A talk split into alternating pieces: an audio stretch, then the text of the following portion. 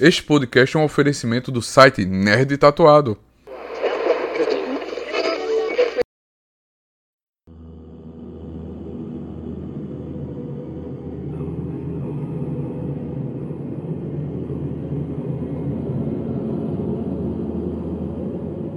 Nanu bakshe Wache ahoba etra Goa i ite heade da kai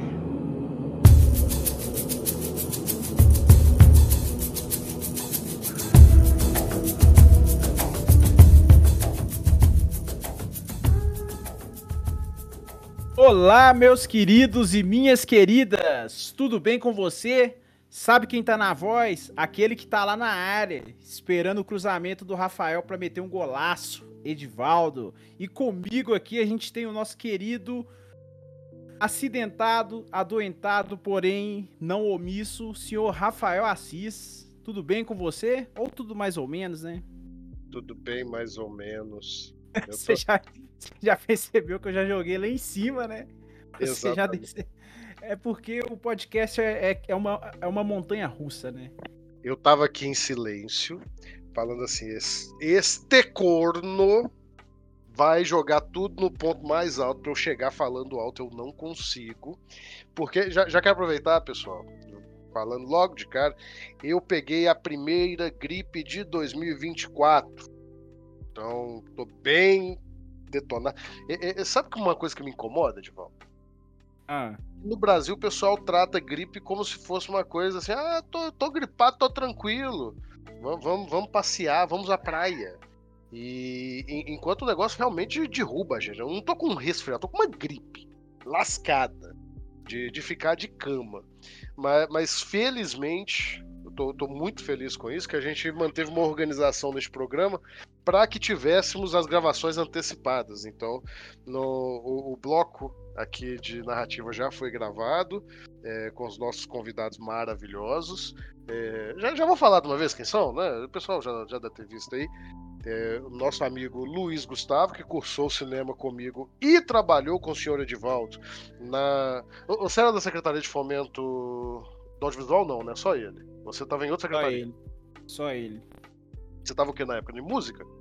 É, tava na música. Tava na música. Mas enfim, os dois trabalharam aí com, com fomento à cultura. O, o Luiz chegou, inclusive, a ser diretor do fomento audiovisual aqui no saudoso estado de Minas Gerais. E com ele está também nossa já figurinha carimbada, né? Maravilhosa, a mulher perfeita deste mundo, que é Yasmine Evaristo. Que O vem- nosso, a nossa Power Angel prateada, né? Que ela chega para brilhar, só chega para resolver quando a gente é incapaz de trazer boas análises narrativas, que a gente chama o, a gente chama o nosso Ranger, a nossa Ranger prateada. Exatamente. É, o- hoje, de novo, pessoal, inclusive aqui pro Luiz e pra Yasmin, eu peço desculpas por a gente não estar. por, por eu não estar conseguindo fazer é, aquelas apresentações normalmente tão bonitas que a gente faz. Eu só digo aqui que o Luiz tem essa trajetória maravilhosa, e Yasmin, vocês já sabem, que é crítica e pesquisadora de cinema, trabalha como redatora no Longa História, no podcast feito por elas, que a gente sempre indica aqui, é melhor do que o nosso. Opa, não falamos nada disso. Também é colunista do Music Non Stop, associada à Abracine como crítica de cinema, integrante do coletivo Elviras e do coletivo Ovelhas Negras, além de ser votante do Globo de Ouro. Esperamos que até 2024, 2025 o Oscar também aprenda que precisa dessa mulher. Exatamente, e se você quiser, eu posso fazer uma do Luiz aqui, né? Acho que eu já conheço ele bastante tempo. hein? Não, não precisa não. é- Deixa abaixo. Deixa abaixo. É, eu, eu acho que é importante só pontuar que ele é careca. É, é importante pontuar que ele é careca, mas ele também é um grande roteirista e um excelente diretor também. É, aqui nós só oferecemos bombons aos convidados. Então, se você quiser receber elogios, seja do Bocó do Edivaldo ou do Bocó do Rafael, é, venha com a gente. Tem, tem muitos amigos que ainda virão. Eu, eu gosto que esse podcast está virando um grande celeiro aqui de, de críticas e análises com base nas nossas amizades. Vai ficar muito legal ao longo do tempo. Mas é isso aí, meu querido. Feitas aqui as apresentações e as escusas. É... Qual que é o filme que nós vamos falar hoje? Eu realmente. Dessa vez eu tô perdido, né? não é zoeira, não. Hoje a gente vai falar daquele épico western, sei lá o que mais, do, do nosso ítalo-americano favorito, né? O Martin Scorsese, que é o Assassino da Lua das Flores, que é assim, né, gente? Vamos ser bem sinceros. Essa gravação, apesar de brilhante, porque eu já, como a gente. Eu estou falando no, no futuro, né? Então eu já sei o que, que eles falaram. É, é de um filme que vai ser esnobado no Oscar, porém, ele está na lista dos indicados. Então, como bons jornalistas, bota uma interrogação aí. Eu dou até carteira. A gente, a gente, a gente vai seguindo a nossa maratona do Oscar e trazer uma breve sinopse aqui do Assassino da Lua das Flores. Só um, só um adendo aqui que esse filme tem 3 horas e 26 minutos. É, gente, não é todo mundo que pode, né? Mas quem pode, pode. São de gênero drama, histórico, suspense. Direção do Martin Scorsese, roteiro de Eric Roth, Martin Scorsese. E o elenco conta com Leonardo DiCaprio, Lily Gladstone, Robert De Niro e Jesse Plumbers. Também é bem. Ele é um excelente ator. Então, bora pra sinopse. Assassino da Lua das Flores, filme, filme do diretor Martin Scorsese, é inspirado no best-seller anônimo escritor David Graham e também baseado em uma história real. O ano é 1920, na região norte-americana de Oklahoma, e misteriosos assassinatos acontecem na tribo indígena de Osage, uma terra rica em petróleo. O caso foi investigado pelo FBI, a agência que tinha acabado de ser criada à época. Os assassinatos dados a partir de circunstâncias misteriosas, assolando os membros da tribo Osage, acabam desencadeando uma grande investigação envolvendo o poderoso J. Edgar Hoover, considerado o primeiro diretor do FBI. Durante a investigação, é descoberto um esquema do pecuarista William Hale, interpretado pelo Robert De Niro, que convenceu seu sobrinho Ernest Buckhart, interpretado pelo Leonardo DiCaprio, a se casar com Molly Keely, interpretada pela Lily Gladstone, a fim de melhorar as condições da reivindicação das preciosas terras. É isso aí. Se você já assistiu esse filme e espera para ver aqui os nossos comentários, a nossa análise do que do que funciona, do que não funciona, por que funciona, por que não funciona. E também um punhadinho bom de, de crítica, não consegui evitar. Estamos né? aqui com duas pessoas que, que são muito. Extremamente críticas. Exatamente, então abrimos uma exceção neste programa. Fique aí para o segundo bloco, que no segundo bloco nós vamos falar sobre este candidatíssimo, que também acredito, como o Edivaldo disse, que será esnobado, embora no, no, anúncio dos indicados ao Oscar, que agora já possuímos, este longa conquistou nada menos do que 10 indicações, incluindo melhor filme, melhor direção para o Martin Scorsese, melhor atriz para Lily Gladstone e melhor ator coadjuvante para Robert De Niro. O DiCaprio ficou de fora, já comentamos isso em outros programas, porque o Oscar tem mais de 27 anos e não é pro bico dele. Mas vamos, vamos aí então, Edivaldo, para aquele bloquinho gostoso que, que eu, eu tô gostando cada vez mais de fazer ele, que é a quinzena no cinema. Essa voz ficou boa pra falar, tá vendo? Quinzena no cinema! É bom que já vai tirando os pigarros também, né? Isso. Desculpe. Oh, desculpe. desculpe. Então bora lá. Em 23 de janeiro de 1961, a Suprema Corte dos Estados Unidos decide que as cidades e estados têm o direito de censurar filmes. É, rapaz. Eu, eu até dei uma olhadinha para ver se isso não era mais antigo, mas não, viu? Em 23 de janeiro de 1961, a gente, a gente fala muito sobre a censura ao cinema na América Latina, né, a partir dos anos 60, e, e, em geral o pessoal costuma tratar os Estados Unidos como esse grande bastião da liberdade, né, e etc, etc e tal. É, talvez essa, essa notícia choque algumas pessoas, provavelmente não os nossos ouvintes. Mas, basicamente, para poder estender aqui essa conversa, a censura cinematográfica nos Estados Unidos ela foi uma coisa que aconteceu desde basicamente o momento em que você tem uma indústria cinematográfica nos Estados Unidos. É... Desde que você tem um registro de um, de, um de, fotografia, de fotografias em movimento, já existia alguém para falar, ó, essa aqui não. É isso mesmo. É, na verdade, você teve um grande processo de, de censura descentralizado nos estados, né?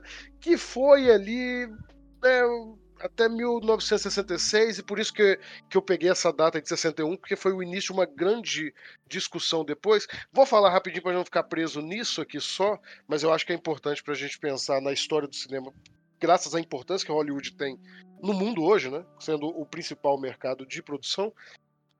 Mas basicamente, meu amigo Edivaldo e também nossos ouvintes, nossas ouvintas, é, basicamente o que fazia com que você tivesse essa censura à época eram dois temas, é, trocando por miúdos putaria e comunismo.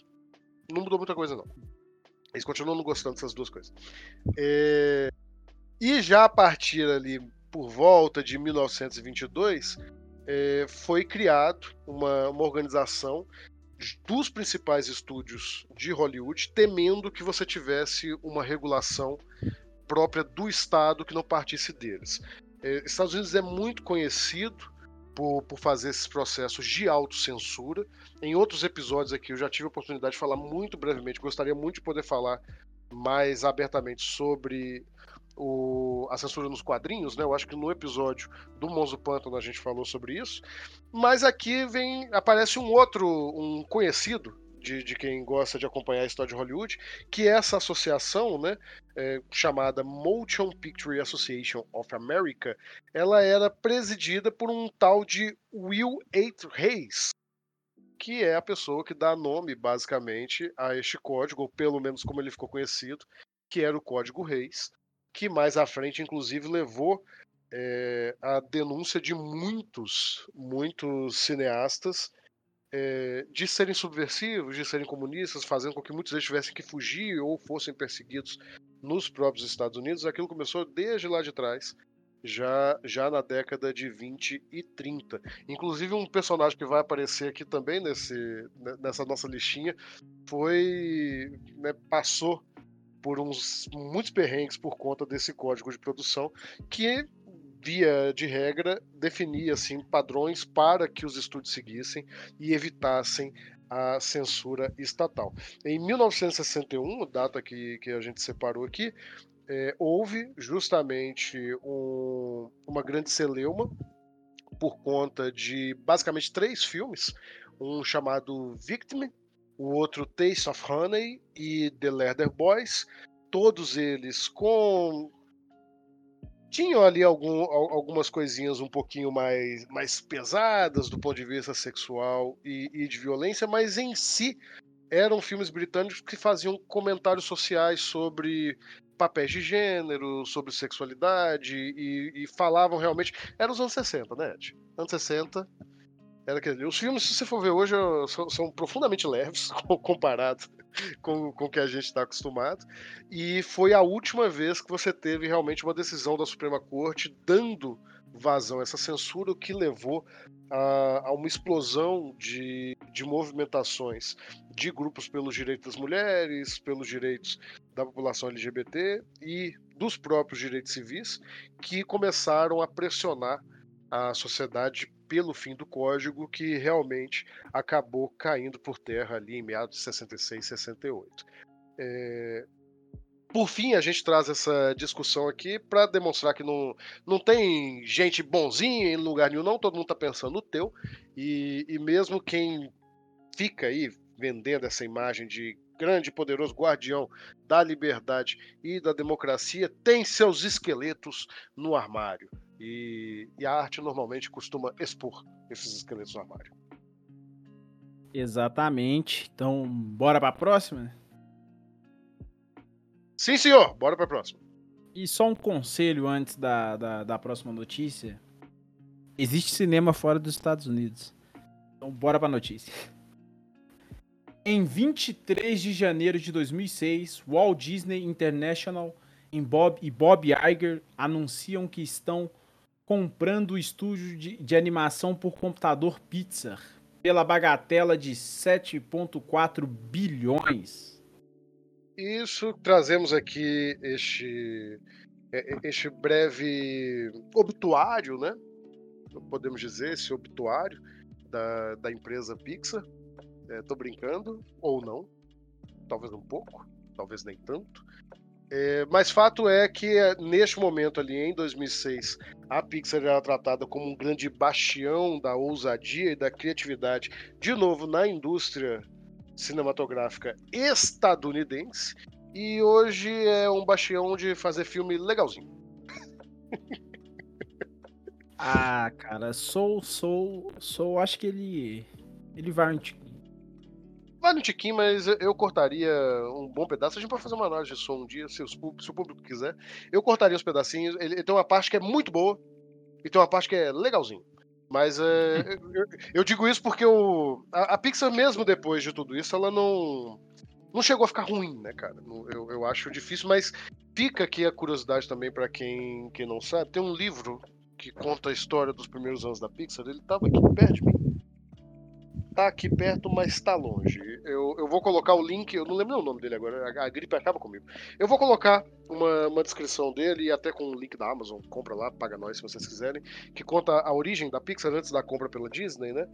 E depois que essa aquisição foi feita, houve uma grande transição de cérebros. A Disney começou a mover muitos artistas que trabalhavam na Pixar para o seu próprio estúdio de animação, o que acabou desencadeando né, o que muita gente chama de nova renascença da Disney, que durou muito pouco, com Frozen, Encanto, é, Enrolados, um monte de filme da Disney que tiveram um grande sucesso comercial, é, em detrimento de uma fase anterior que estava bastante fraca.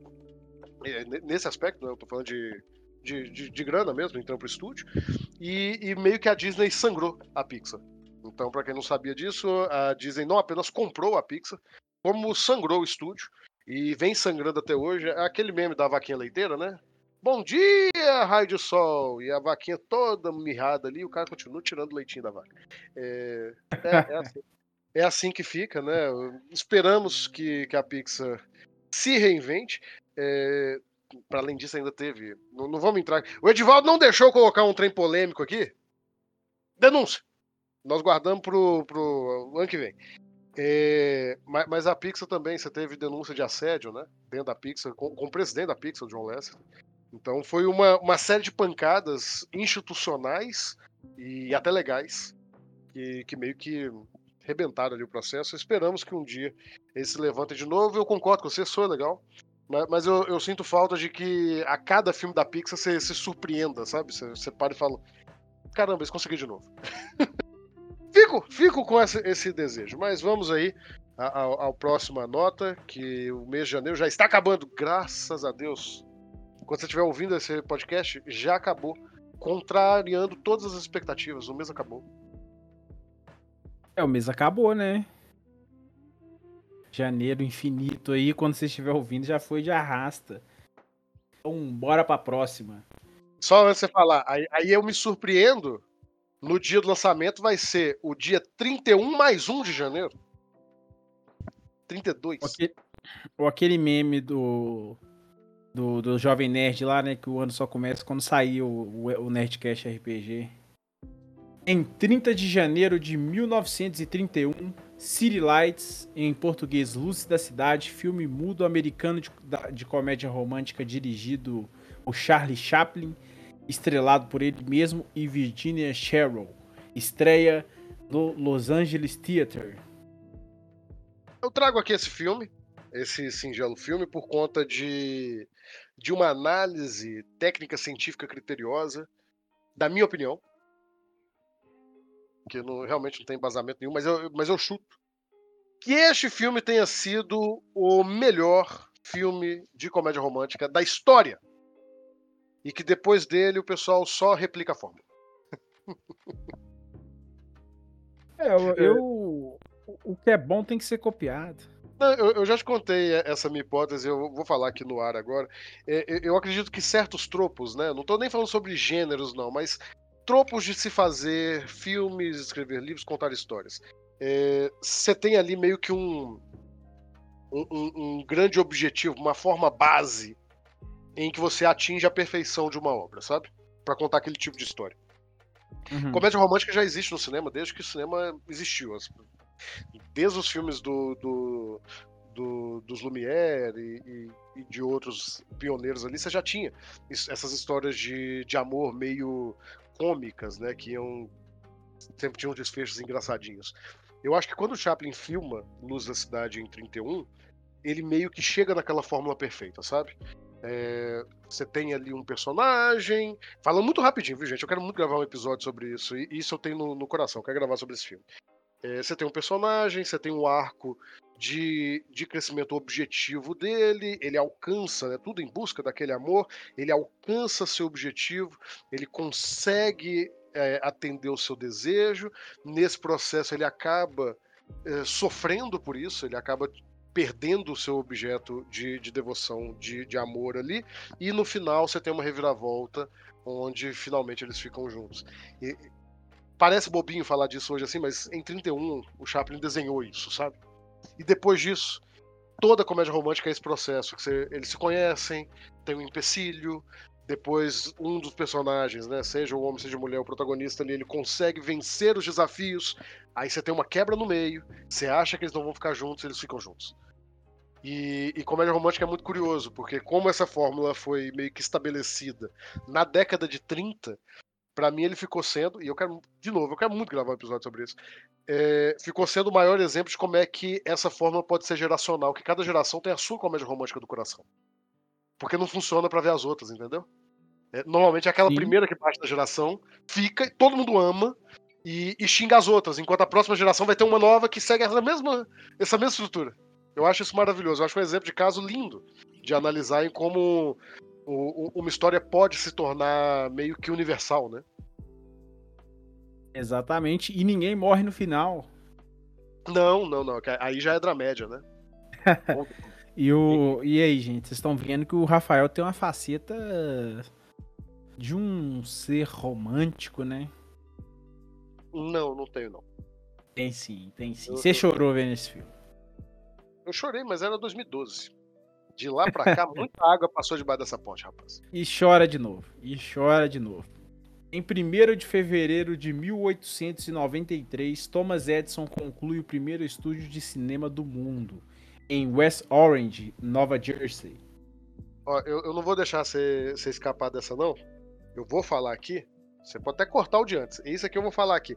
O Edivaldo foi falar 1 de janeiro e falou 32 de janeiro. Eu falei janeiro também. Janeiro não quer ir embora. Janeiro não quer embora. Janeiro quer ficar aqui. Vamos, vamos lutar contra isso. É, é, 1 de fevereiro eu trouxe essa, essa anotação também para poder é, lembrar. É só uma lembrança, né? É, a gente sempre está falando aqui de 1900, lá vai bolinha, parece que é muito antigo. Em 1893, cara, primeiro estudo de cinema nos Estados Unidos é, é, é, bizarro você pensar que realmente, ao mesmo tempo, né? Pro nosso tempo de vida, isso é tempo pra caramba, já tinha gente filmando e fazendo isso que a gente ama, é, fazendo roteiro, edição, montagem, inventando um monte de coisa ali no finalzinho do século XIX, e ao mesmo tempo é, é bonito você pensar como é que essa é uma arte tão jovem comparado com outras, né? É, com o teatro, com a literatura, que já tem aí seus milênios para poder contar e, e, mesmo sendo longo pra gente, curto para a história da humanidade, o cinema já no, nos ofereceu tanta coisa bonita. Vou chorar aqui, Edivaldo. Tá feliz? Tava... Vou chorar aqui com emoção. emoção feliz, da é... arte. É, é, é muito bom, é muito. Eu fico muito feliz quando as pessoas se emocionam. Não, mas eu tô mentindo para você. Vamos para o segundo bloco que ele sim tem algo a dizer. Boa, hein? Para nossa audiência aí ficar 20 minutos aqui ouvindo borracha para depois ouvir alguma coisa que presta, é, né? O negócio é esse, mas só lembrando que antes disso a gente tem aqui os nossos recadinhos para vocês ajudarem a manter este podcast vivo. Só lembrando que, além dos recadinhos aqui do Neto, nós estamos com o Catarse aberto. Também confere aí a descrição do podcast. Bora!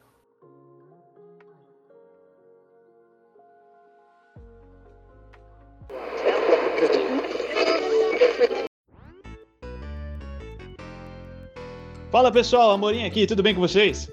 Passando para informar que a gente está em campanha no Catarse. A nossa nova dobradinha já está no ar, cover e batedor. Dá um confere, acesse catarse.me barra cover e batedor 2. Dá uma força lá, valeu povo!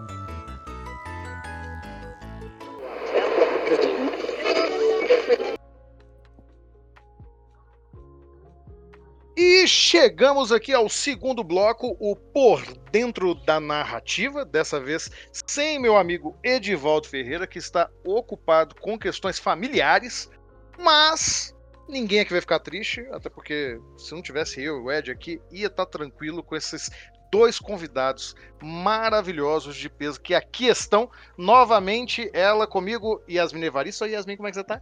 Oi, oi. Ah, tô aqui meio dodói, mas tô bem, tô bem, tô melhorando. fiquei- Fiquei preocupado quando eu vi que você postou que tava doentinha, mas já tá melhorando, né? Já, já tô melhorando. Tá bom. E, e junto com ela aqui está meu amigo, meu companheiro, o homem que tentou evitar que eu abandonasse a faculdade de cinema e fracassou nisso, mas venceu em todo o resto da vida. Luiz Gustavo Guimarães, como é que você tá, Luiz? É, Carequinha. tô, tra- tô tranquilo, cada vez mais careca. Tamo aí, né, tentando convencer o Rafael a concluir uma faculdade. Ixi, eu já tentei, passei pelo mesmo com ele na letras. Pessoal, de- meu Tem Deus. A gente sempre fracassa, o Rafael ele é bom em fazer a gente fracassar. De leve. Mas sabe o que que não é fracasso, gente? O que que não é. Ou, ou que pode até ser. Pior que eu ia falar que não é fracasso, mas pior que pode até ser que eu tô achando que esse filme, na temporada de premiação, ele vai passar em- sabe, sem nada, viu? Eu, eu, eu, tô, eu tô sentindo. Mas é o filme que nós vamos discutir hoje. Talvez uma, da, uma das, se não a mais, considerada assim, obra-prima do, do nosso querido titio Scorsese, né? O que, que acontece com esse homem que não ganha nos últimos anos? Cara, Uhum. e aí quando ganha, do tipo. Pô, infiltrados, né? Assim, gosto muito, mas também não detesto. Não sei o que, que anda acontecendo assim. Não sei se as pessoas estão e- e- estão cansadas ou se ele colocou uma régua alta que agora faz com que, não sei, eu não sei. Fato é que estamos a falar hoje de Assassino da Lua das Flores. Ele fica criticando o filme de herói, Rafael, aí É, pode ser isso. não premia, não. Pode ser por isso. É porque é um homem que não sabe valorizar o, a, a, a grandeza de um filme como The Marvels. Pode Mais ser ou menos nessa linha aí. Mas estamos aqui desta vez para fazer a análise aqui do filme. Vocês já ouviram ali a sinopse no primeiro bloco. Se você não assistiu o filme, a gente sempre recomenda, se possível, vá assistir, porque este podcast a gente não se priva de spoilers, não jogamos na sua cara. Viu, Luiz? Ah, spoilers? É, o Lu- Luiz Eu é ótimo pra dar spoiler. spoilers. Adoro, assim. Principalmente quando o filme acabou de lançar, eu adoro saber como que ele termina antes de ver, saca? Exatamente. Mas em colocar por miúdos assim, para além da sinopse, né? é, Assassino da Lua das Flores é baseado num livro de mesmo nome, lançado em 2017 por David Gran, e que atualmente trabalha como redator e jornalista do New Yorker. Por que, que isso é importante? E, e eu vou dar a palavra para vocês para discutir isso assim rapidinho. Que este livro foi um best-seller, né? na- no seu lançamento. E o Gran ele faz parte de uma corrente chamada Novo Jornalismo, que basicamente criou um, um gênero literário que foi muito popular nos anos 60, é, na pegada assim do Truman Capote, Tom Wolfe e Johnny Dion. Então, ele é, já é uma, um modo de se escrever literatura baseada em fatos reais, que está bem consolidado no mercado e que explodiu justamente contando a história da- de um massacre, né? Que a, a população indígena Osage sofreu no, no Oklahoma. E aí, dando esse panorama, pensando nessa lógica aí sobre adaptação já de uma história, de uma história real, de uma investigação, né? Eu, eu queria saber de vocês dois assim, o, o que que vocês sentiram de, de realidade, o que que a arte acabou falando mais alto no filme. Ah, então, basicamente, tipo assim, eu assisti o filme, eu, tipo, não sabia muito sobre os bastidores e tal, e sobre como que ele tinha sido feito baseado em fatos reais. Eu meio que foi bem cru nele, assim, sabe? Tipo, não tinha visto nem trailer dele. Eu assisti porque você me convidou pra fazer, tinha um tempo que eu não assistia filme, assim. E é meio foda, né? Tipo, Scorsese, ele tem até o jeito dele dirigir, né? Meio, meio sóbrio e tal. Tipo, nesse filme ele usa muito movimentação de câmera, coloca um pouco do visual indígena, o tom da de 1920, né? Fica, fica um pouco claro ali, mas, tipo, de, de real, assim, o que que eu acho que tem ali de. Que, é- que, é- sei lá, acho que a ficção acaba se sobressaindo um pouco pra mim, assim, meio que me peguei na, na narrativa, sabe? Você acha mais ou menos isso? Eu tô, eu tô provocando vocês porque eu vou fazer um comentário aqui, assim. Então, pra mim o que mais o que mais destaca com relação ao cinema é como ele consegue, principalmente ali nos- na primeira hora de filme, resgatar muita coisa que me lembra é, filme de faroeste. Né? Aquelas chegadas dos trens, a exploração do ambiente, a própria organização é, social daquele espaço, essa ideia de mocinhos e vilões que vai sendo construída ali, que vai tirando, obviamente, os indígenas da posição do- dos, dos vilões, né? Eu acho que pra mim é o que mais se destaca enquanto cinema. É, de realidade, bom, né? Eu acho que eu já tô calejada de ver filme, então eu acabo nunca achando que é muito real. Eu sempre fico assim, ah, tá, escolhas cinematográficas pra poder contar alguma coisa. Então eu acho que assim, não sei, não que teve ali de real não. Talvez depois que eu, que eu participei de uma coletiva na qual eles falam de, de, de como foi o processo de criação, etc. Pra mim ficou mais claro, ficou mais evidente assim que teve muita escolha na hora de criar os, os diálogos, né? Das personagens que eles tentaram fazer as coisas mais próximas do que foram os relatos que eles conseguiram é, é, descobrir, né, com os familiares vivos daquelas pessoas que foram representadas. Inclusive, foi bom você falar isso aí, viu, viu, Luiz? Que você tá, e eu também, nós estamos aqui na presença de alguém que conversou com o Scorsese, sabe? Não conversei, né, gente? Eu vi ele falando, ele, o elenco. Eu, eu, eu, eu, eu existi no mesmo Conversou. ambiente virtual que o Scorsese, né, gente? Conversou. Ele Ai, um ai. com o diretor. Nós Nossa, estamos conversar chiques com o aqui, ó. Nossa, privilégio. se eu tivesse conversado com o Scorsese uma hora dessa, eu tava até agora parada, assim, com aquela cara de boba, tipo piripaque do Chaves. Já coloquei no meu currículo aqui, ó. Estive na sala com alguém que esteve com o Scorsese. Estive na sala com alguém que esteve na sala. Já é ótimo. Ué, Não, já- mas eu, eu gostei de algo que vocês puxaram, e, e sabe uma coisa que me marcou, principalmente isso aí que você falou sobre as escolhas para tirar os indígenas dessa posição de vilania. Um- Uma coisa que me marcou muito foi, foram os dentes do DiCaprio. Já na primeira cena que ele aparece. Não, não sei se vocês repararam. Ele, ele tem os dentes podres. Sim. E, e isso, isso é marcado já de início, assim. E é uma prótese bem grosseira, assim. Você percebe que é uma prótese. Uhum. me pareceu ser muito a- aquela coisa muito tradicional de você trazer estereótipos e algumas coisas que são, são consideradas nojentas ou, ou feias mesmo, né? No, no- no sentido assim, que, que trazem repulsa, repulsivas é a palavra que eu queria, é, por um personagem que ali é o protagonista. Eu tenho certos problemas com isso, eu fiz, fiz até uma anotação para falar disso aqui, porque quando você vai olhar o processo desse filme, é, o, o roteiro ele foi feito com base no já no livro aqui do, do David Graham. Só que o roteiro inicial do filme ele se centrava no, no investigador, naquele Uhum. investigador que aparece da, da segunda metade para frente. Eu, eu não vou lembrar o nome do ator que interpreta Jesse ele agora. Plemons. Muito obrigado, maravilhoso. Muito de nada. Excelente. E, inclusive, é, o papel, o DiCaprio foi chamado para fazer esse papel. Isso. Eu, eu fui saber disso depois, tá vendo? Mas a mulher aqui sabe de tudo. E depois de Mas fazer. é porque ele fa- fala isso na coletiva, que durante o período todo do processo. Porque assim, o filme começou a ser feito, ele começou a ser pensado enquanto estavam gravando o irlandês. Né? A ideia ela tá sendo gerada desde aquela época. E aí no 2018, né? pós, no pós gravação de irlandês, pelo que eu entendi, o Scorsese já tinha conversado com o De Niro, já tinha falado assim da, da possibilidade de fazer, e em seguida o Scorsese chamou o DiCaprio para conversar e ofereceu para ele esse papel. Inclusive ele tava super animado para fazer o personagem e tal, etc. É, e aí eu lembro que na coletiva ele fala que num dado momento alguma coisa não tava fluindo. Tava ficando tudo muito quadrado ali dentro do, do, do, do que eles queriam, né, adaptar ali do, do, do texto do livro e tal. É, e o Scorsese tinha um certo incômodo, porque ele não queria que o FBI fosse né, o, o, Protagonista. o protagonista. E aí, num dado momento, nessas conversas todas, o DiCaprio chega e fala assim, ué, gente, então, né, bora tentar mudar isso, vão fazer sobre outras pessoas, vão fazer sobre o casal central. É, só que aí, aí tem uma coisa curiosa, que eu não vou fingir aqui que eu, que eu consegui ler o livro, eu também tive acesso, fui, fui percebendo isso tudo, fazendo o roteiro para esse programa, né, tomando as notas aqui.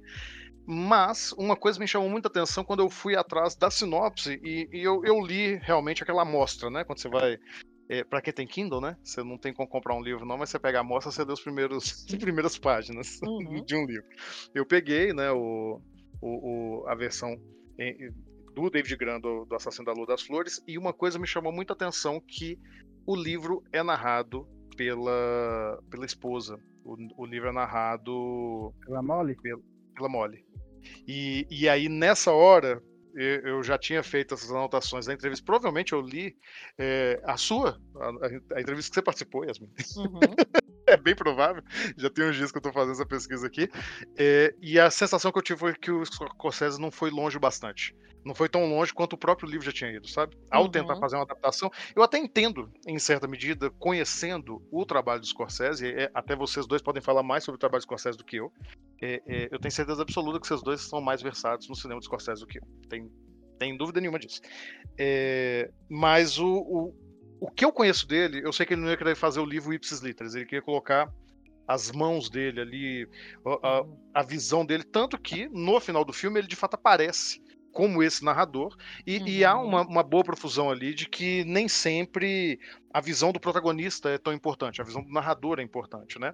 Mas eu acho que nesse caso tão pontual aqui, é, em que é uma história tão calcada e marcada várias vezes por palavras de preconceito, por, por toda a experiência vivida por essa comunidade indígena, que talvez ali pesasse narrador e protagonista terem a mesma voz. Não sei se eu estou uhum. me fazendo entender. Tá sim, concordo contigo. Não, quando você estava falando, você falando de, como que esse filme fala de, de faroeste, assim, tipo, questão, questão do trem, como que ele apresenta essa, essas questões, esse ambiente desse jeito, me lembrou um pouco no, no início, tipo, a primeira cena de, de Era Vez no Oeste é um, um, trem chegando, né, com, com o protagonista do filme. Sim. Mas acho que o que você estava falando é mais uma pegada do John Ford, né, aquela, aquela questão do, do, do western americano dos americ... É, do cara sempre procurando os indígenas e tal, colocando os indígenas como vilões. Então acho que é, que é mais nesse sentido, embora tipo, a construção inicial às vezes muda um pouco. Assim. Mas é, é isso, acho que, eu, que deu, dá para sacar muito essa questão de construção do ambiente, de como que você, que você pega essa perspectiva de tipo, iniciar o filme com a chegada do, do americano no lugar e tal, tipo, ver aquela construção toda, tipo, mas é o que eu tava querendo falar, tipo assim, que o filme inicia com os indígenas e, tipo, ele meio que dá, dá aquela, aquela questão da, da festa com, com o petróleo ali, quando eles descobrem, tipo, dá aquela, um pouco de perspectiva, dá aquela, aquela pausa e depois corta pro, pro cara chegando no trem, tipo, e tendo a perspectiva mais americana a partir daí, saca? Então é como se fosse um, uma, saca, um, um, ponto de choque, assim, tipo, que ele, uhum. que ele muda a perspectiva total depois que ele constrói o ambiente. Assim. É, eu vejo que ele quer dar visão à perspectiva dos indígenas, mas as referências dele são todas do homem branco. Tô errado nisso? Não, eu acho que o Scorsese até fala disso, né? Tipo, ele fala tipo assim, que se me perguntar se eu gostaria, se eu gosto de wrestling, eu vou responder que com certeza sim, eu me sinto culpado por isso. Uhum. Então, acho Exatamente. que o, Scorsese, ele, sa ele sabe, tipo, que, que as referências dele são americanas e que a construção foi muito nesse sentido, saca? Acho que é, é impossível se desligar totalmente também, tipo, criar um outro cinema até pelo histórico de carreira dele tal, tipo, ele mudar tudo que ele já, ele já viu e construir a partir desses anos inteiros. Mas acho que ele, acho que ele meio que se coloca um pouco nesse lugar, saca? Tipo, de entender o que, que ele estava fazendo e tentar minimizar o dano, pelo menos na construção cinematográfica ali, tipo, de entretenimento e tal. Tipo assim, pô, velho, eu tô usando uma parada real para divertir, saca? Entre aspas ali a galera. Então acho que tem um pouco de pesar nesse sentido, talvez. Tem, ele fala muito isso, né? De, de pensar na história americana e meio que pensar na história mundial também como uma história que é toda banhada de sangue. Então acho que ele consegue fazer essa movimentação muito bem no filme dele, de, de abordar esses aspectos todos que atravessam essa história das riquezas, é, da busca pelas riquezas, né? Seja nos Estados Unidos ou seja em algum outro lugar. E o que eu acho muito sofisticado, o que eu acho sofisticado realmente, pensando na carreira do Scorsese e coisas que apenas ele conseguiria fazer, né? Primeiro, porque senão a gente fica só batendo no filme, parece que a gente não gostou, a gente fica igual os críticos lá xingando. É, eu, eu, eu acho inacreditável como é que ele consegue reunir gêneros nesse filme. É, é, é, algo que realmente não se ensina a fazer, só experiência, porque ao mesmo tempo é esse, esse filme com um background histórico, ele, de muitas maneiras, ele educa até. Muita gente não conhecia essa história. Tem vários momentos que ele, ele evoca Tulsa, né, que está mais fresco na cabeça das pessoas, para falar também do, do de, desse grande crime em, em Oklahoma. Mas ao mesmo tempo ele faz faroeste através das referências, como vocês dois apontaram aí agora. Mas para mim, é acima de tudo um filme de máfia. É, é, para mim é claro, muito marcadamente claro, um filme de máfia. Claro, porque é a marca registrada do Scorsese, né? Ele sempre vai fazer filmes de máfia. Até é, quando é, ele não estiver fazendo. Porque é um tipo de organização, é aquela, aquela comunidade que um age em prol do outro, mas que ao mesmo tempo tem um tentando dar um golpe no outro. Você tem sempre o cara que manda mais do que o, né, um outro cara. Tem essa coisa de um, de um patriarca que manda e desmanda, que detém todo o poder, que consegue controlar inclusive a justiça. Ah, eu acho que, tipo assim, acho que nem esconde muito isso, né, na, na, na construção, assim, né, que ele meio que fala, tipo, e eu acho que o que marca essa parada de máfia no filme é a palavra família. Os caras estão sempre uhum. pensando, você é da família, você tá aqui, tipo, a família tá próxima, não sei o que, você não pode ir contra a sua família, você tem que, tipo, trazer o dinheiro pra sua família. Então, tipo, sempre que eles vão fazer alguma coisa que, tipo, tem alguma, uma, uma saca, que não é, não é correta, assim, eles usam essa parada, não, velho, mas a família, saca, tem que prosperar e tal. Então acho que ele constrói essa parada de máfia usando essa, essa palavra-chave, assim, pra, pra construir. E, e, uma parada que, que você tava falando um pouco antes, antes do Rafael falar também, tipo, que, ele, que eu acho que, que é massa, que é, que essa parada da, dessa história, talvez, falar sobre várias outras, né? Porque, tipo, uma coisa que o Scorsese falou, assim, tipo, sobre o filme, sobre a construção, que a, que a Yasmin trouxe de, de certa forma também, é que ele coloca onde há, onde há dinheiro, há sangue, saca? Então acho que uhum. essa premissa, ele meio que assim, velho, tipo, é uma história que é aqui, mas que ela pode ser universal, sabe? Acho que ele queria que você sentisse isso, tipo, para outras histórias nesse mesmo contexto, saca? E eu acho que é interessante também, porque, assim, é, nos últimos anos, principalmente depois que ele fez aquela crítica toda ao cinema de herói e tal, a galera meio que quebrou o pau com o velho, né? É, e aí todo mundo fala assim, ah, pô, mas ele tá falando de filme de herói, mas é o cara que só faz, só conta história de homem branco, é, irlandês, italo-americano, né? Então, ou seja, são só esses brancos europeus, é só americano europeu, e não fala de outros povos. Ao mesmo tempo, eu consigo sentir que o Scorsese foi o cara que ele, ele presta muita atenção nessas coisas que as pessoas dizem. Porque se ele não prestasse atenção, ele não teria feito esse filme dessa forma. Saca? Dando justamente voz é, é, para uma população né, e para a história dessa população que foi completamente dizimada por meio de crimes, etc.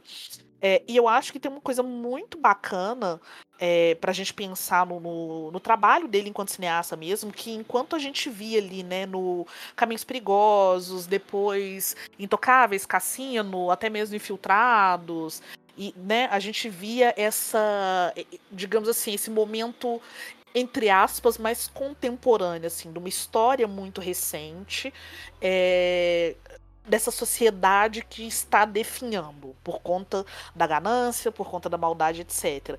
E aí ele vem no irlandês e mostra justamente a decadência dessa galera que envelheceu e que está começando a passar perrengue por conta das escolhas que eles fizeram.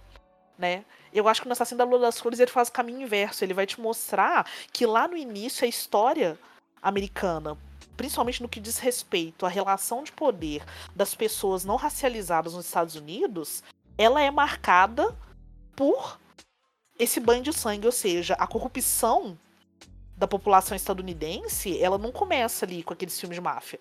Ela é bem anterior ao que ele já dizia, né, o que ele já apresentava nos primeiros filmes dele. Perfeito, perfeito você colocar isso, porque é, eu já estava querendo falar desse aspecto narrativo do filme. Quando eu abri, né, falando que talvez seja o, o maior filme, a maior obra-prima da carreira dele, eu não estava querendo dizer que é o, o, melhor filme da carreira, ou o meu favorito, ou alguma desse tipo. Mas, mas o que eu vejo na obra de grandes autores, seja no cinema, seja na literatura, seja na música, porque não qualquer uma delas, é, é uma, uma tendência à sofisticação. Quando uhum. você vai vendo. Realmente essas pessoas são grandes, sabe? Que, que desafiam a própria arte. E, e, o que eu vejo no Assassino, para chamar ele de talvez a maior obra-prima até o momento do Scorsese, é que é o filme mais sofisticado que ele fez nesses diálogos, nessa, nessa tapeçaria que é o cinema, sabe? Ele vai juntando ali tudo que ele fez em, em termos de carreira e está contando basicamente uma masterpiece que reúne tudo isso que são as referências dele. O, o- a posição que eu, que eu coloco, e, e que não, não sou só eu, né? é, gente que trabalhou no filme, inclusive, diz isso. O Christophe Coté, que foi o consultor linguístico dele. O, o filme, inclusive, vamos elogiar isso, o filme tem várias passagens falando na, na língua local, né, dos indígenas. A- Americanos aprendam com isso, urgentemente. Eu nunca vou perdoar, tem nada a ver, nós estamos falando de um filme bom aqui, eu vou falar de um filme mais ou menos, mas que eu gosto. Eu nunca vou perdoar que Prey, sabe que Prey foi filmado na língua nativa, né? Prey Uhum. dos Predadores. E depois eles redublaram e nunca vi essa versão original, porque depois eles dublaram por cima da dublagem. Enfim. É... Loucura. Que os americanos aprendam a ouvir outras línguas que não as. que- nem, nem as línguas que são deles mesmo, lá do país deles, pelo amor de Deus. Não, e É, um trabalho muito honesto, né? A, a Lily Gladstone, ela conta que ela é da, da como é que é? da etnia Blackfeet, que é aham. uma das 400 e quase 500 e tantas é, etnias indígenas que existem lá. E que ela já passou em outros momentos da carreira dela por situações na qual ela foi escalada para ver uma indígena e já se partiu do princípio de que ela sabia falar o idioma daquela nação. Pra ela Exatamente. interpretar. E aí ela fala que isso pra ela foi muito importante porque tinha uma consultoria lá de linguagem mesmo. De pessoas Uhum. que se ensinavam como que você pronunciava as palavras, o que, que as palavras significavam. Então você tinha um texto pronto, mas existia um estudo, né, para que as pessoas conseguissem falar aquele idioma para que ele apresenta- aparecesse em, em cena bem representado.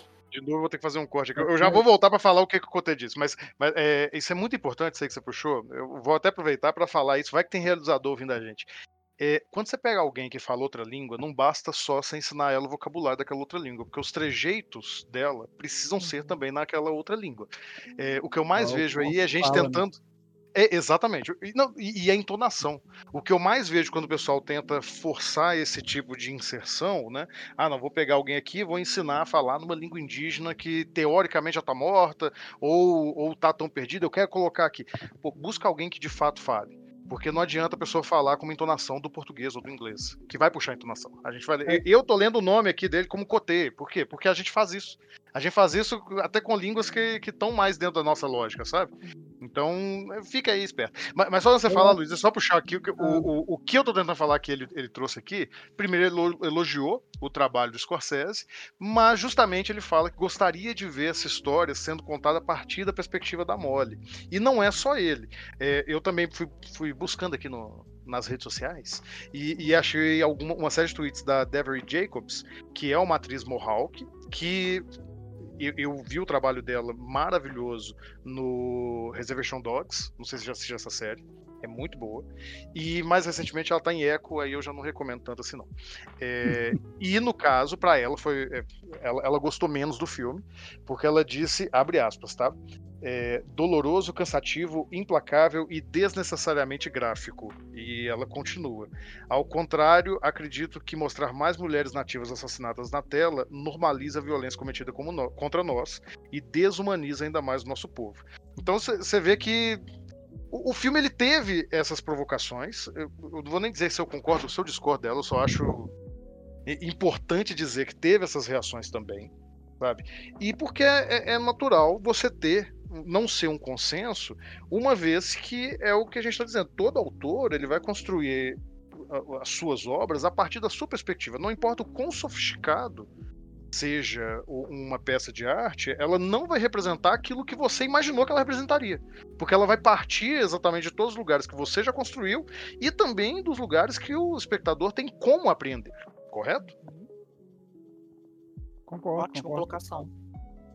Criação tem um pouco disso, assim, né? Tipo, não dá pra você, pra você prever o que, que você vai. Por mais que você, tipo, você, você use sempre das suas referências e tal, tipo, o que, que a pessoa vai ler a partir do que, que você criou é outra coisa, assim, é uma obra Uhum. diferente. E eu acho que essas críticas são super válidas, porque assim, eu fico pensando, quando a gente vai estudar cinema negro, então representação e representatividade né, de pessoas negras no cinema, a gente fala muito sobre isso, sobre como alguns estereótipos são reforçados, alguns tipos de violência e etc. Então eu acho nada mais que justo que a população indígena que agora está sendo é, representada e está tendo um pouco de voz, que ela comece a apontar também como que isso está sendo feito ou não, se isso é interessante ou não para eles. Não, eu acho que é justo e necessário também. Eu tava, tipo. é, tava, tava conversando com vários realizadores negros, você lembra que você puxou essa, essa pauta, assim, tipo, que, que a pessoa fala assim, velho, tipo, a gente sempre normalmente os filmes colocam a gente numa, numa questão de sofrer violências e tal. Tipo assim, às Uhum. vezes a gente quer se ver bem na tela, saca? Então, tipo, se nós não pegarmos e fazer os filmes, tipo, pra, do jeito que a gente quer se ver, talvez isso nunca aconteça, se a gente for sempre esperar que alguém faça, saca? Uhum. Então, tipo, eu achei muito doido essa perspectiva, assim, quando você vai realizar e tal, tipo, você poder criar o que, que você quer enxergar, saca? Sim, eu acho que o Scorsese faz assim, ele dá um pequeno passo. Né? Ele, ele, ele se preocupa em usar um, um idioma original, ele se preocupou em consultar e além do livro que ele tinha como referência, ele ir buscar essa história lá no meio dos Osage. Então, assim, eu acho que essa preocupação ela precisa existir, porque é muito fácil a gente falar dessa coisa da representatividade, né? Do tipo assim, ah, tem uma pessoa indígena no filme, mas como essa pessoa está sendo colocada? Qual o espaço de tela que ela tem? O que está sendo dito sobre ela? E etc. Então a gente tem que pensar muito nisso também, como que essas coisas estão sendo organizadas. E como é algo que começa há pouco tempo, no cinema de mainstream, pelo menos, é, a gente tem que observar isso assim, com carinho, mas ao mesmo tempo a gente não pode se privar de certas críticas e observações.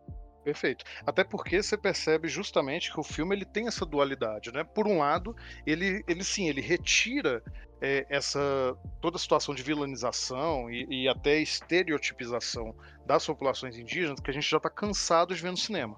Uhum. Por outro lado, é, muitas vezes até jogando para os próprios brancos, né? Eu, eu- eu acho que raras vezes eu vi é, uma produção que justamente coloca ali uma dentadura feia num DiCaprio ou retrata os brancos como preguiçosos, como lazarentos mesmo, sabe? Tipo, é, várias vezes no filme é, é repassado dessa forma, como se eles só tivessem ali para ficar de pernas pro alto e explorar é, a população indígena ali. É, indo um pouquinho atrás da história, inclusive, se vocês forem, recomendo só para quem tiver estômago forte mesmo para ir atrás da história real, a, a quantidade de, de leis segregacionistas a quais os indígenas tiveram que se submeter naquela época é absurda, coisa assim do, do nível de apartheid, sabe? Bizarro, bizarro de verdade. Mas ao mesmo tempo que ele faz tudo isso, e é uma visão que você vê claramente vindo do- da direção do projeto, de fazer isso de forma consciente, o filme acaba centrando em dois homens brancos para contar a história. E, e eu só fico pensando que se a Lily Gladstone já conseguiu pegar uma indicação pro Oscar, sendo colocada nessa posição, vamos ser honestos, de passividade no filme, né? Pra mim, a minha maior crítica à narrativa dele é como ele apresenta essa personagem que tá sempre ali reagindo a essas forças da natureza que o roteiro desenha, que é o Robert De Niro e o Leonardo DiCaprio, é, se ela fosse agente. E, e- e- e o- e o que eu acho fantástico, porque ela é agente na história. É, várias vezes eles falam que ela se movimenta, ela vai atrás do investigador, ela vai, ela cruza o estado para procurar a justiça. Mas todo momento que isso é demonstrado, não sei, parece que a câmera filma ela com fraqueza. E- Eu, eu Uhum. queria ver essa mulher protagonista, sabe? É, é não estando à sombra do, do Ernest. Mas ela, ele estando à sombra dela, e eu, eu diria até mais, para pegar essa coisa meio de máfia, meio até de faroeste, assim, uma sombra ameaçadora, sabe? Uhum. Isso que você falou, assim, me- puxou, me puxou uma cena legal do filme, assim, quando você fala, tipo, que ela tá sempre na posição de fraqueza, que, tipo, até quando ela é filmada de baixo pra cima, sabe, que é uma, uma posição que geralmente você dá poder na pessoa, que é quando ela vai partir no trem pra poder buscar ajuda pra, pra trazer lá os, o- os investigadores e tal, que ela vai pedir, pedir isso na, na outra cidade, esqueci qual que é agora. Ela tá sendo filmada de baixo, assim, tipo, que ela tá, subiu, né, os degraus pro trem, e, tipo, você pega um pouco a perspectiva do Leonardo DiCaprio, que enxerga ela de baixo pra cima. E mesmo assim você sente ela fragilizada, sabe? Uhum. Você não tem é, uma força de poder ali, não, velho. Vai lá, vai resolver e vai trazer a solução. Só que você sente, tipo assim, velho, provavelmente isso não vai. Não vai dar em nada. Sim, você tem toda uma construção anterior do personagem dele que coloca ele no lugar de poder.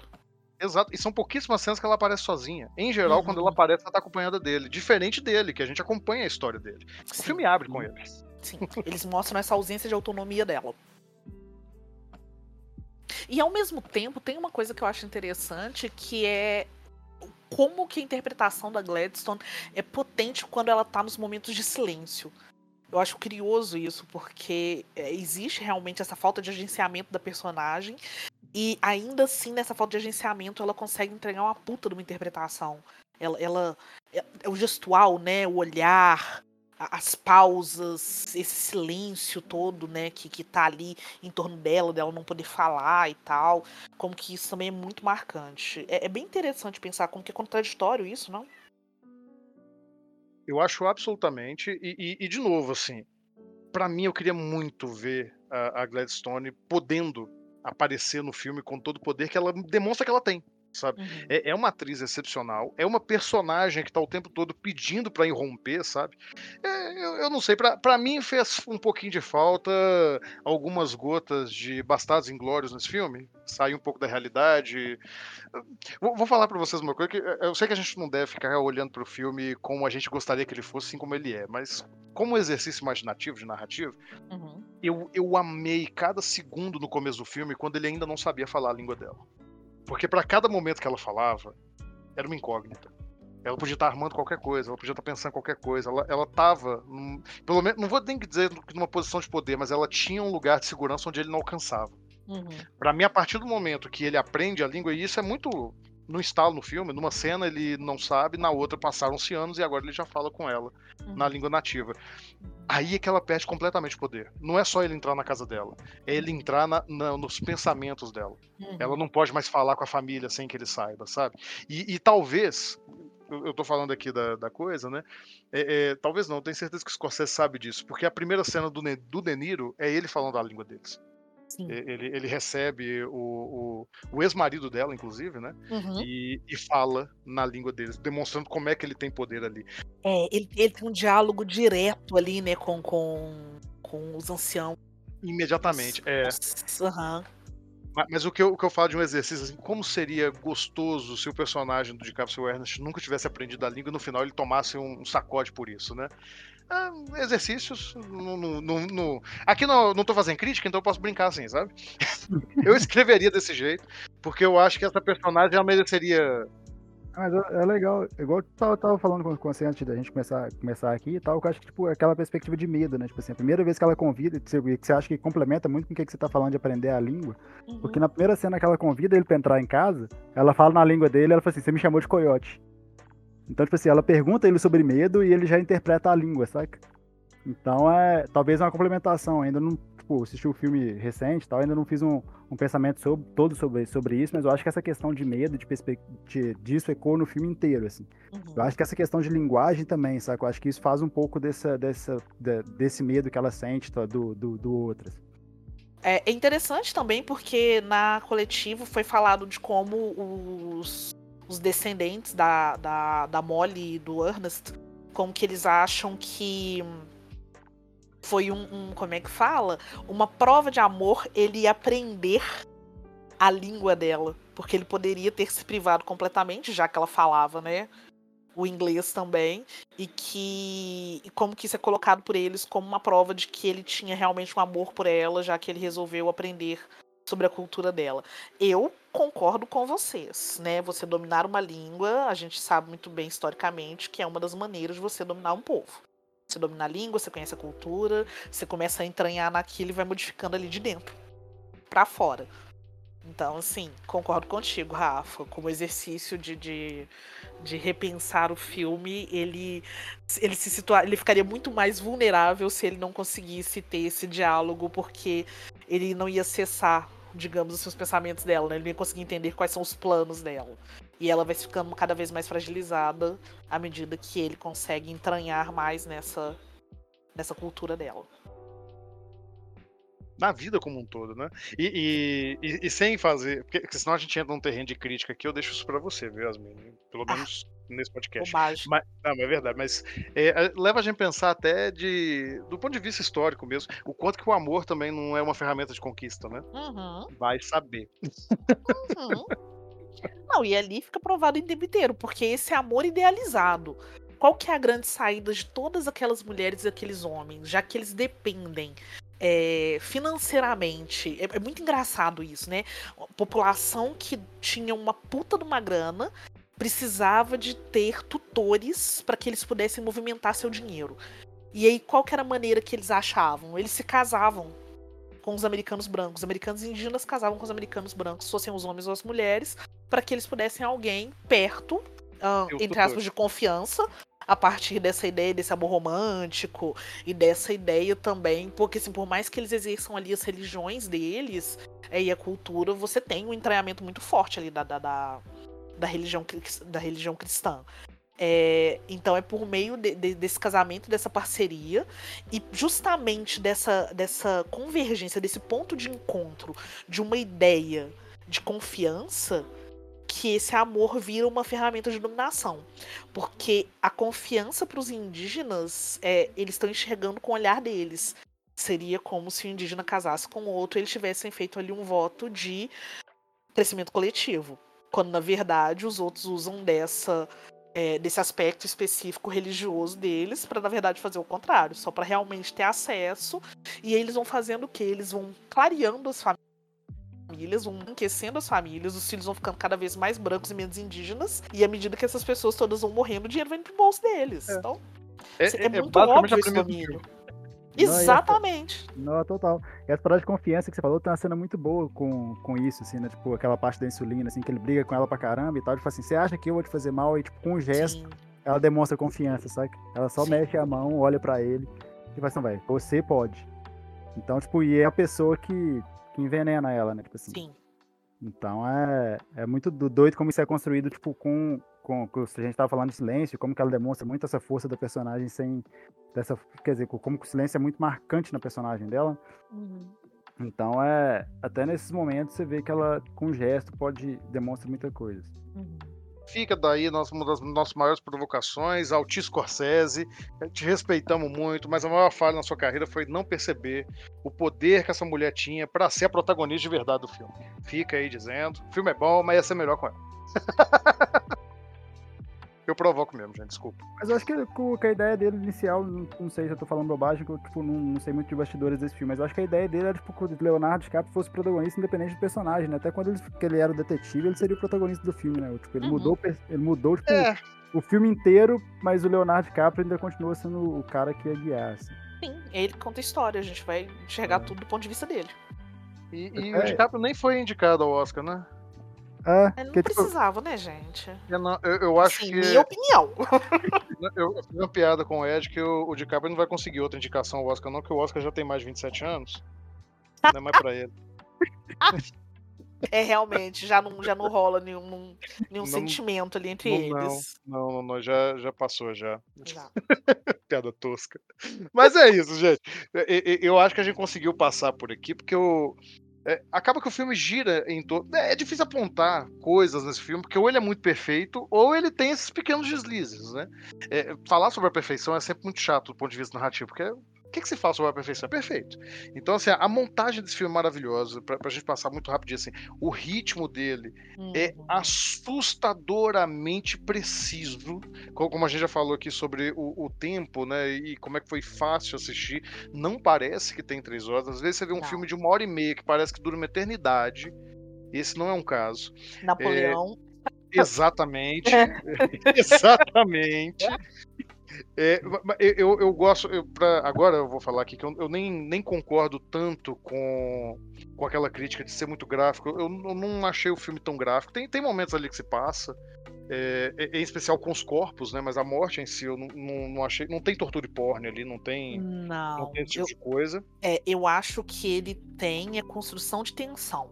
Porque isso É. que você falou ali no início de vários gêneros um filme só, a gente tá assistindo um filme que é western, a gente tá assistindo é, um, rom- um filme de romance sobre um romance abusivo, mas principalmente aquilo é um filme de serial killer.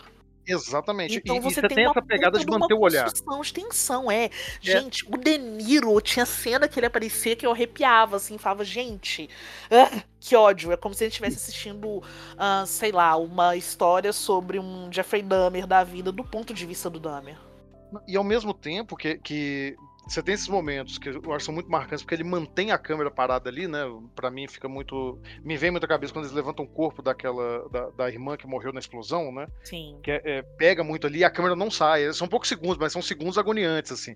Ao mesmo tempo, tem momentos que ele faz uns cortes e, e transições que são extremamente sofisticadas e que funcionam.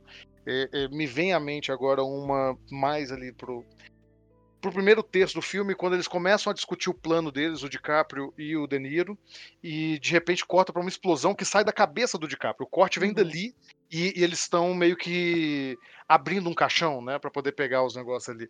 Uhum. É, e eu achei isso, assim, outra pessoa não faria esse corte. Eu falei assim, outra pessoa não faria essa transição. E que, que você tem que saber muito sobre quando ser severo com esse hard cut, né? Na, na hora que você bate, fala assim, aqui ó, toma. É, isso acontece também em cenas de morte, né? Em, especial no final, quando, quando você começa a ver o desenrolar das coisas. A, a morte da outra irmã dela também é bem pesado. É, mas sei lá, tá vendo? Ficar falando de coisas boas é, é complicado porque elas são todas boas, sabe? As montagens na- é, de fotografia mesmo, belíssimas. Não, gente, e vamos elogiar, né? Thelminha Schoonmaker é foda. Deus é. Aquela mulher como montadora, ela faz tudo.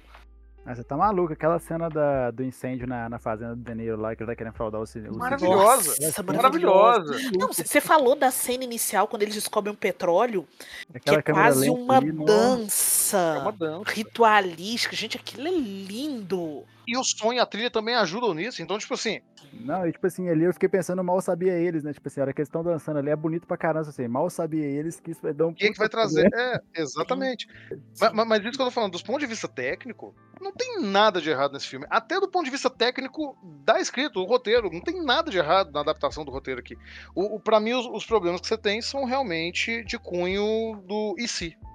São do, da- daquela coisa, você ser engenheiro de obra pronta, né? Depois que o negócio tá feito, você fala assim, ô, desse jeito aqui ia ser melhor. Mas, definitivamente, é, é um dos melhores filmes dessa temporada. Não virou um dos meus favoritos. Eu, eu acho que eu tô junto com, com esses críticos aí. Se eu fosse votando do Oscar, provavelmente eu também não ia votar nesse filme. Ele tá no meu top 5 preferido, assim. Ele tá Ah, ali do eu- ladinho do, do Anatomia de uma Queda, do Past Leaves e do Pobres Criaturas. Eu ia falar assim que tá entre os meus melhores filmes que eu assisti dessa temporada, mas eu só vi dois, então. Então esse foi o primeiro pra Tá você. meu top 3, então.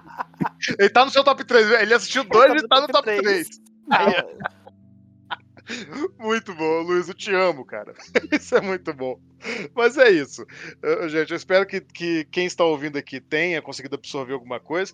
Eh, Não é comum a gente ficar de três pessoas, mas eu acho que a dinâmica foi legal. Agradeço demais a vocês dois aqui pelo bate-bola. Foi... te- Teve momentos que eu fui mutando o microfone aqui, tava... gostou demais ouvir vocês conversando. Vamos fazer isso mais vezes, tá? Por favor. Vamos deixar marcado. Eu só vou encerrar realmente porque eu acabei de ver que esse bloco já está chegando a 44 minutos. Provavelmente você que está ouvindo tem menos por causa dos cortes. Mas agradeço esses cortes ao Edivaldo que vai editar e me matar. Porque eu tô estendendo Ah, demais. não, ele vai ter pelo menos 15 minutos ali pra ele poder cortar. Ah, não, vai nada. Ele mantém. Falar, já vou falar ele, ele- eu vou deixar aquele recado no final pra ele cortar toda vez que eu falar bobagem. Ah, ok. Ele vai manter. Ma- Mas, eu aproveito novamente para agradecer, Luiz e Yasmine. As portas estão sempre abertas. Sempre que vocês quiserem discutir um filme aí, chama nós. E, e aproveitar, porque vamos aqui pro, pro terceiro bloco daqui a pouco. Digam aí onde as pessoas podem te encontrar, seja nas redes sociais ou publicações. Aproveita para fazer os seus merchans e jabás e fazer uma dica cultural. Pode ser qualquer coisa. Não precisa ser ligado ao filme, não. Então, meu jabazinho é, vocês me acham nas redes sociais como Yasmine com Y. Tem texto meu no meu site, que eu tenho, mantenho com amigos, que é o longahistoria.com.br, que inclusive o Rafa é um dos nossos colaboradores, então tem texto meu, tem texto do Rafa, Aninha, Gustavo, Marina, e agora a gente tá com Adolfo, que é o novo integrante do Longa História, então assim, tem texto para todo mundo. Agora durante essa temporada de Oscar vai sair um bocado de coisa. É, e aí vocês me acham tanto no Instagram quanto no Twitter, né? Como Yasmine com Y. E também tem textos meus no musicnonstop.ol.com.br. Corre lá e dá uma olhada na entrevista, que tá super massa. Tem Scorsese falando da, da produção, mas foi entrevista coletiva com o elenco, então tem falas do DiCaprio, De Niro, da Lily Gladstone, do, do Jesse Plimons também. Que ele participou da coletiva. Ah, e a minha dica hoje é da temporada de premiações, sim, que é o Pobres Criaturas do Yorgo Lanthimos. O grego conseguiu mais uma vez fazer um filme super massa, todo estranho, a versão dele de Frankenstein, com uma Frankenstein mulher. Ah, super divertido. Um filme que beira ali várias questões do feminismo sem que ele queira tomar para si o protagonismo dessas discussões. É, meu, eu tô no Instagram aí como Luiz4471. Por que 4471? Porque o Instagram recomendou. Eu sou péssimo com essas paradas. Então é. meu Meu arroba Twitter é é assim também.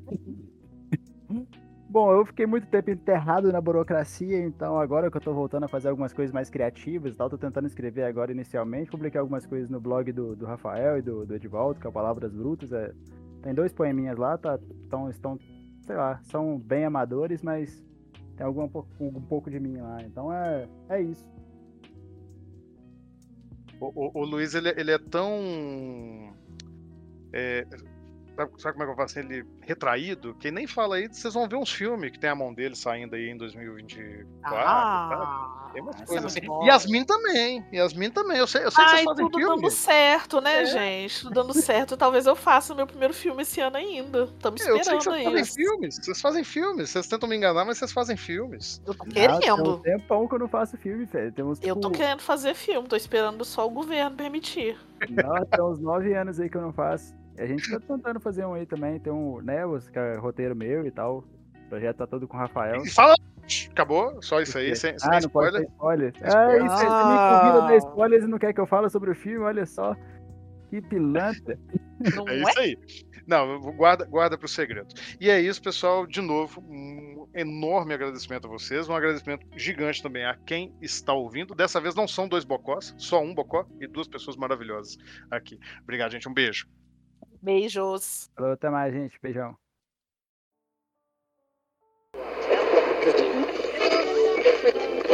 Fala galera nerd, aqui é o Faustino Neto, o Nerd Tatuado. Eu espero que vocês estejam gostando desse podcast. Entre nós, um novo podcast aqui na nossa casa. Você já conhecia o, o nosso site, o Nerd Tatuado? Somos um site, um Instagram, um canal de comunicação sobre cultura pop, nerd, geek e sobre tatuagem. Mas você sabe que para manter isso tudo aqui crescendo cada vez mais, a gente precisa do seu apoio, a gente precisa da sua ajuda. Você pode nos ajudar pelo Apoia-se, que é apoia-se barra nerd tatuado, ou você pode apoiar também pelo cartaz que é barra nerd tatuado, ou então fazer aquele velho Pix da Alegria que é contato arroba nerdtatuado.com.br ou nerdtatuado arroba gmail.com.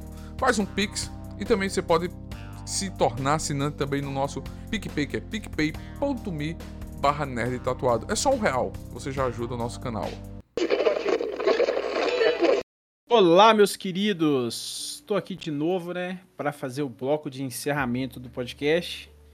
É, relembrando, né, porque teve uma, um lapso temporal do primeiro e do segundo bloco, mas o Rafael ainda continua com a vozinha prejudicada, né? Prejudicada. Então, de mim, né? é, e o Rafael quer fazer um comentário aí sobre hoje, o dia que estamos gravando, né? Que é um dia importante, né, Rafael? É um dia importante. Estamos gravando aqui no dia 30 de janeiro, como, como já dissemos, esse mês que não acaba. Mas neste mês que não acaba, há uma alegria, há uma glória, que hoje é o dia do quadrinho nacional. É, se preferirem, podem substituir como o dia do quadrinho brasileiro, mas jamais digam que é o dia nacional do quadrinho ou o dia do quadrinho, porque gringo aqui não se cria. Aqui é só nós. Entendeu? Então é. é... Eu, tô, eu tô, tô, tô mais com a sua energia hoje, né? É, hoje você tá com a minha energia mesmo. Tá com a minha energia. energia. Mas eu quero aqui aproveitar e dizer que, sem, sem nenhum interesse escuso, sem nenhum, nenhuma segunda intenção, que o meu quadrinho está disponível no Catarse. Né? A gente já atingiu aí 100% da meta, junto ao Amorim, que você sempre ouve a vozinha do Amorim aqui. Estamos fazendo a publicação de mais uma edição de Batedor, o quadrinho que eu roteirizo para a MV Produções. Já batemos a meta, mas ficaríamos muito felizes se, se a gente dobrasse essa meta, sabe? A gente mantém a meta aberta. Assim que baixa a meta, a gente dobra a meta. E só lembrando que com o quadrinho já aprovado, ele vai sair de tudo quanto é jeito.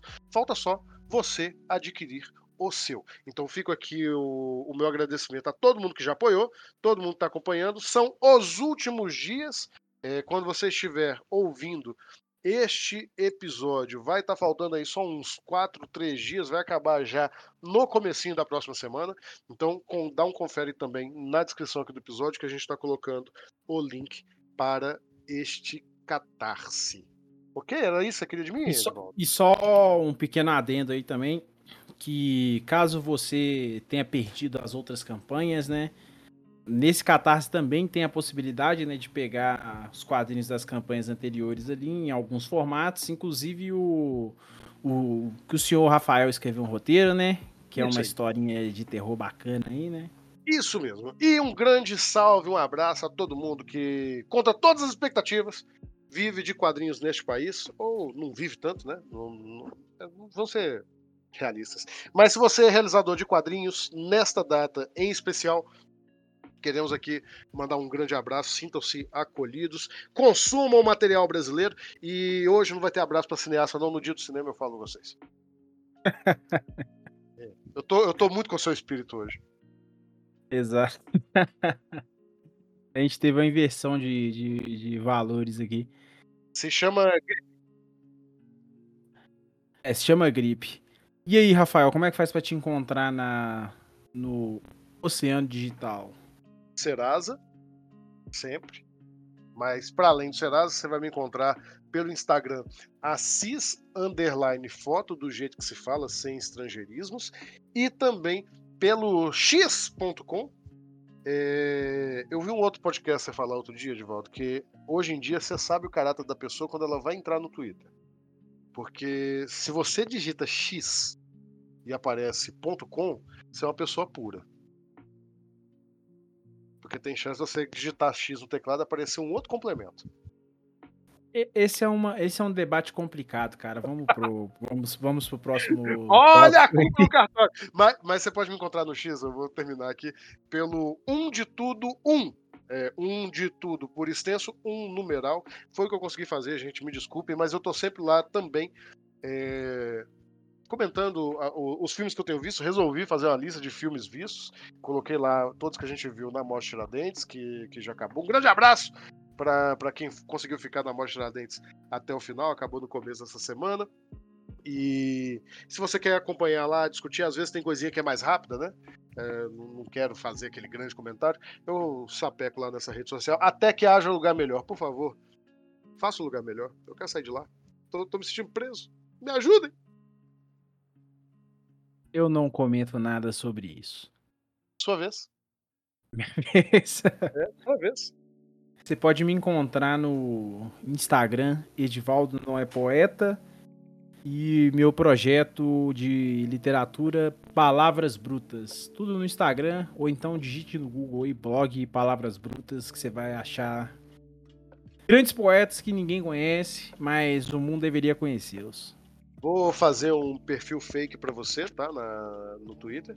É, é uma promessa. Quando vai sair? Não sei. Frase de Edivaldo? Essa frase de Edivaldo, eu vou colocar. É, é, a descrição vai ser sempre na área aguardando pra cabeçada. Vai ser a Bíblia. vai ser desse jeito. Mas Aguardando, aguardando pra cabeçada é sexual, e me respeita, sou um homem comprometido. não vai ser o fake, não é.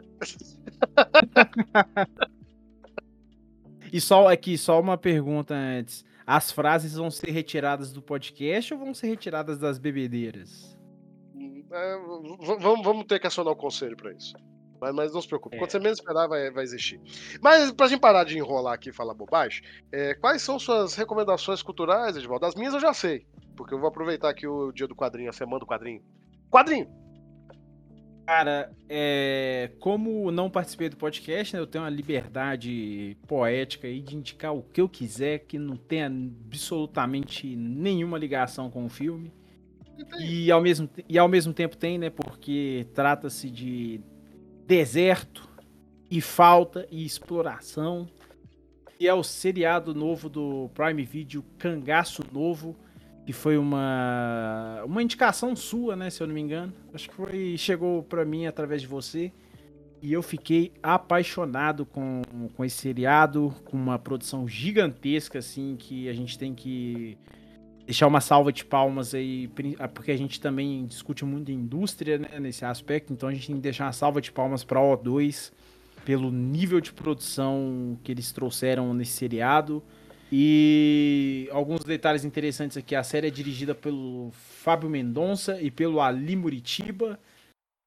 E a sinopse dela bem rapidinho aqui, né, naquele agregador de pesquisa lá. A deriva Descontente com a vida e precisando de dinheiro para cuidar de seu pai adotivo enfermo, o Baldo, um bancário sem memória de sua infância, recebe uma herança que muda para sempre o rumo da sua história. Cara, esse é fantástico, é fantástico, é produção de alto nível.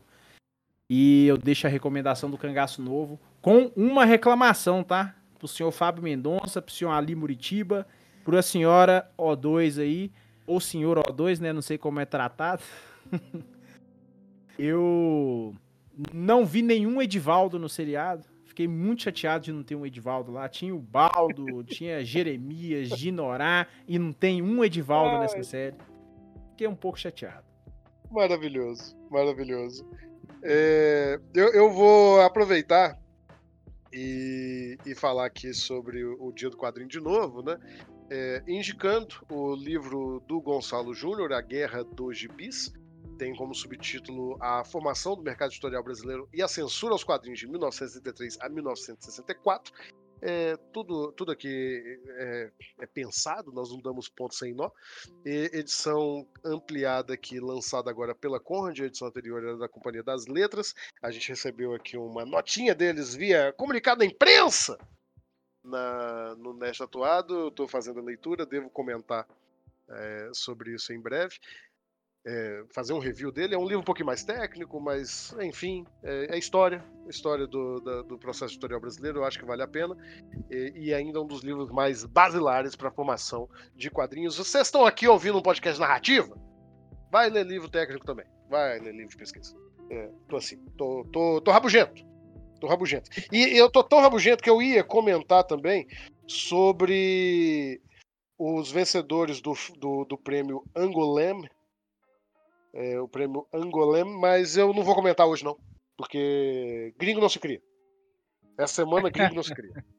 Então eu vou deixar para comentar lá no, no, no, no meu Twitter. Me sigam lá se quiser. É, gente, não sigam ele no Twitter. Tô contradizendo tudo que a gente tá falando aqui. Mentira, segue Sigam. sim. Segue sim. Mas, mas me terem- segue primeiro no Instagram, que eu tô querendo bater mil seguidores. Pelo amor de Deus, tem 10 anos que eu tô querendo bater 10, é, mil seguidores lá. Me sigam no, no Instagram, E- por favor. E não levem em consideração esse barbudinho rabugento, porque as indicações dele são excelentes. E os nossos ouvintes que vêm aqui pela pelo teor narrativo, né, do podcast, vão ficam ficarão extremamente satisfeitos se seguirem as recomendações desse rapaz. Pronto, piada interna. Sem Piada comentários. Sem comentários. Ô, gente, muito obrigado por terem acompanhado aqui este episódio mais uma vez. Agradeço mais uma vez aos lindos, fascinantes, maravilhosos, cheirosos, tanto Luiz Gustavo como a Yasmin Evaristo. As portas estão sempre abertas e se preparem que vai ter mais convidado ainda nesta micro, micro temporada do Oscar. Eu juro que eu sei falar português. Até mais, pessoal. Até semana que vem. Tchau.